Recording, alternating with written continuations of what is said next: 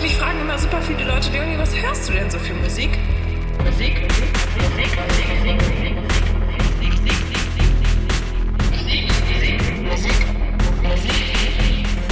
Musik, Musik,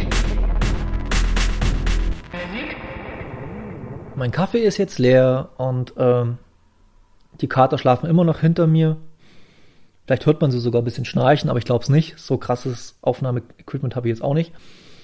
Und ähm, ja, das heutige Album ist die Diorama von Silverchair. Die Diorama von Silverchair ist mit Abstand mein Lieblingsalbum von denen mittlerweile, weil es ist das erwachsenste Album. Ich mag die äh, Mo St äh, Modern State. Oh Gott, das nach das letzte Album von denen. Äh, Silverchair gibt's ja leider Gottes auch nicht mehr. Äh, oder sagen wir mal, zum Glück gibt's sie nicht mehr, weil die haben sich dann mit sehr, sehr guten äh, Alben, zwei sehr, sehr, sehr, guten Alben verabschiedet. Und zwar, ich muss echt gucken, wie das Nachfolgealbum hieß jetzt.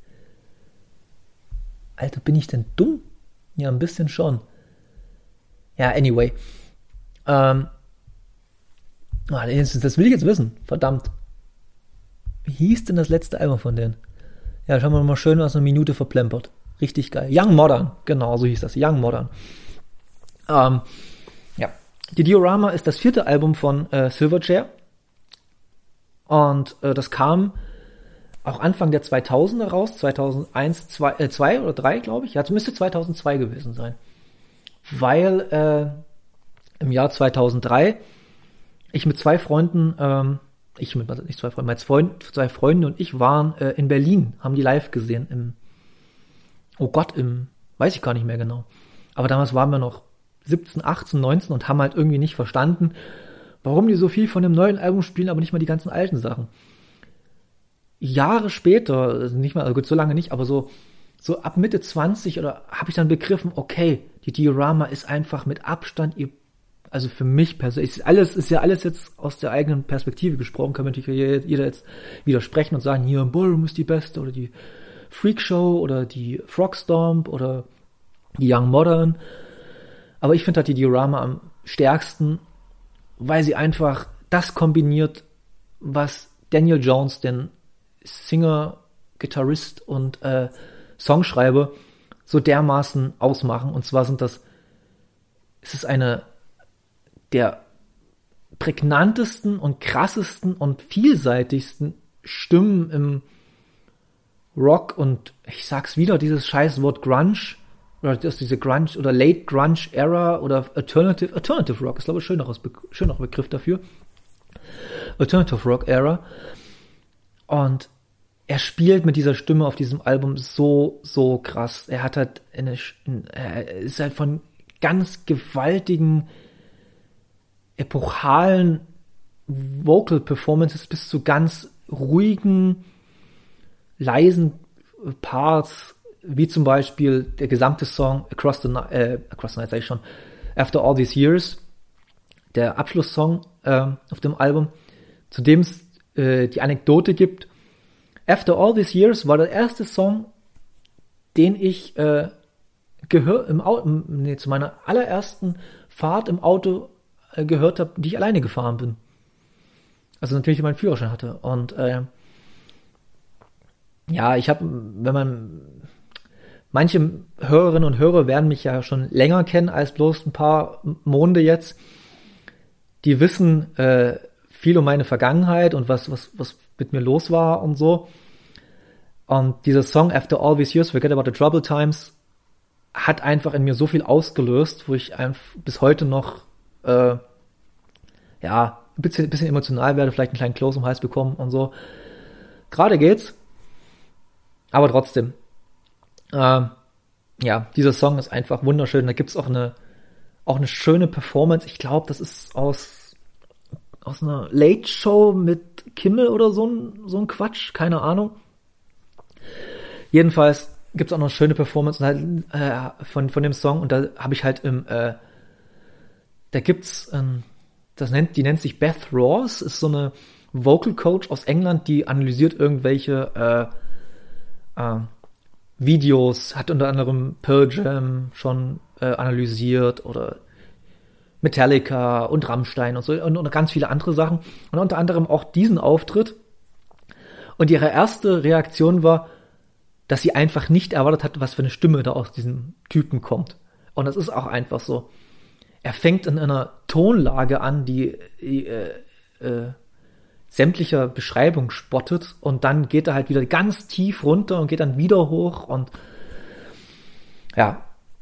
Also ich bin in love mit der Stimme von Daniel Jones und mit dem Gitarrenspiel von Daniel Jones und ohne, äh, man will aber auch nicht äh, äh, die Drums vergessen und den Bass und ich muss natürlich wieder, es ist so, es ist so beschämt, dass ich jetzt echt gucken muss, wie die beiden anderen Mitglieder heißen, ey. Alter Schwede, ey. Oh, seht's mir nach, Leute. Wir haben noch nicht mal die sechste Stunde, aber trotzdem. Äh, Silverchair, ist egal. Google kann jeder bedienen, mehr oder weniger. Äh, jedenfalls ist bei dem Album äh, so viel richtig. Ben Giles und äh, Chris Janou. Genau. Normalerweise weiß ich das auch, aber gerade ist es mir einfach nicht eingefallen und das ist einfach schlimm, schlimm, schlimm.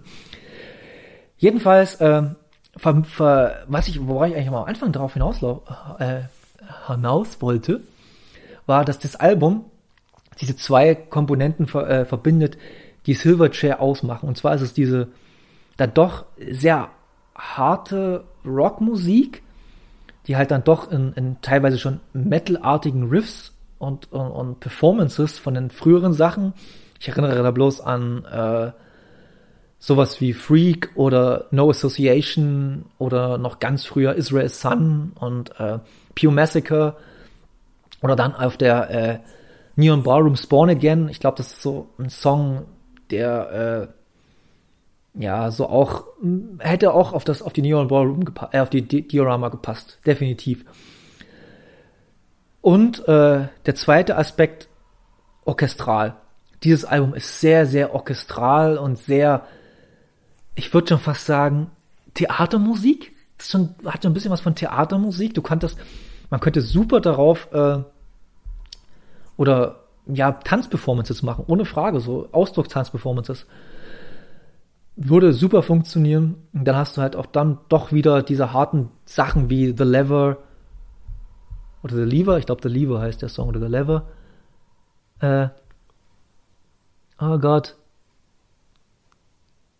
The Lever, genau, oder äh, äh, One Way Mule, der halt mit den typischsten, aller typischen äh, Silverchair Riffs anfängt. Aber alleine schon der Opener Across the Night, da merkt man sofort, wo es hingeht mit der Reise. Es geht nicht mit der Gitarre los, sondern mit so einer Art Cembalo. Cembalo ist doch dieses, ja, das ist das Tasteninstrument, Cembalo, genau. Und, äh, und Orgel und vielleicht im Hintergrund noch so ein bisschen äh, Akustikgitarre und das wird dann halt ein ganz pompösen, voluminösen äh, Rocksong, der sich dann doch in, äh, in, in, in nicht verliert, sondern äh, die, diese Elemente aus, aus, aus klassischer Musik auf jeden Fall äh, am, als, als, Einsteig, äh, als Einstiegssong auf jeden Fall, äh, Gott, ich habe gerade absoluten Gehirnchaos. Ich meine einfach, das ist der perfekte Song zum Einstieg für dieses Album. Wer nach diesem Song sagt, nee, ist nix, dann kannst du auch komplett ausschalten. Tut mir leid, aber danach wird's nicht besser, sondern wird nur noch viel besser. Ähm, und dann gibt's natürlich auch äh, zwei meiner Lieblingssongs auf dem Album sind einfach Without You und Word Upon a Shoulder oder Upon Your Shoulders. Und Word Upon Your Shoulders hat ein so, man denkt's gar nicht, aber irgendwann am Ende des Songs kommt dann ein, ein Part, der so pompöses, ein pompöses Gitarrensolo hat, was wahrscheinlich an Queen schon fast erinnert. So ein bisschen Brian May mäßig. Äh, ja, und die Work Performance von Jenny Jones habe ich schon mehr oder weniger mich ausgelassen mich sehr, sehr gefreut. Und äh, ja, zu dem Album sei noch gesagt, äh, es ist leider Gottes weltweit verrissen worden schon fast, weil man halt, äh, weil man sich halt äh, darauf versteift, ja, äh, wir haben jetzt die haben sich zu viel vorgenommen, waren vielleicht ein bisschen zu überambitioniert, das ganze Album. Ich finde, nein, das haben sie definitiv nicht. Die haben dieses sehr stilsicher, sehr äh, überzeugt von dem, was sie machen auf dem Album. Die Young Modern ist dann wieder ein bisschen reduzierter alles. Das ist dann ein bisschen wieder ein bisschen äh, runtergeschraubt, aber die Diorama ist ein sehr. Ich, mir ist zum ersten Mal, als ich das gerade gesagt habe, der Vergleich mit Queen zum ersten Mal bewusst geworden. Es ist ein sehr, sehr, also von dieser Pomposität, von dieser, äh, von diesem Pathos auch, kommt sehr an Queen ran. Musikalisch vielleicht nicht ganz so, weil es dann doch ein bisschen andere Geschichte ist.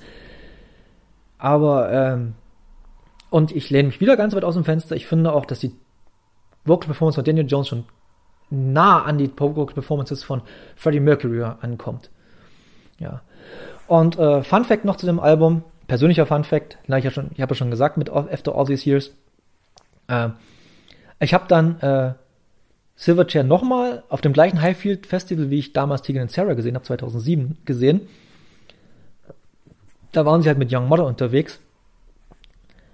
Und da hat man aber schon gemerkt, okay, die sind so am Ende der ganzen, oh Gott, jetzt kommt der Kaffee hoch, ähm, am ganzen Ende ihrer Karriere angelangt und ich glaube auch nicht, dass es jemals eine Reunion geben wird von, von äh, Silverchair, weil äh, warum? Müssen es nicht.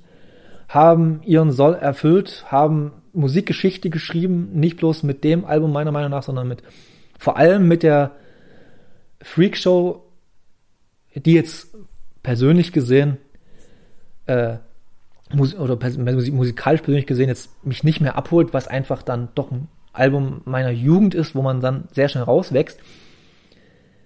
Dennoch, äh, wenn man sich den Fakt überlegt, dass die zum Zeitpunkt des Recordings 18, 19 waren, alle ein Album rausgehauen haben, was, was das muss, das muss man natürlich auch dazu sagen. Silverchair ist so eine Band.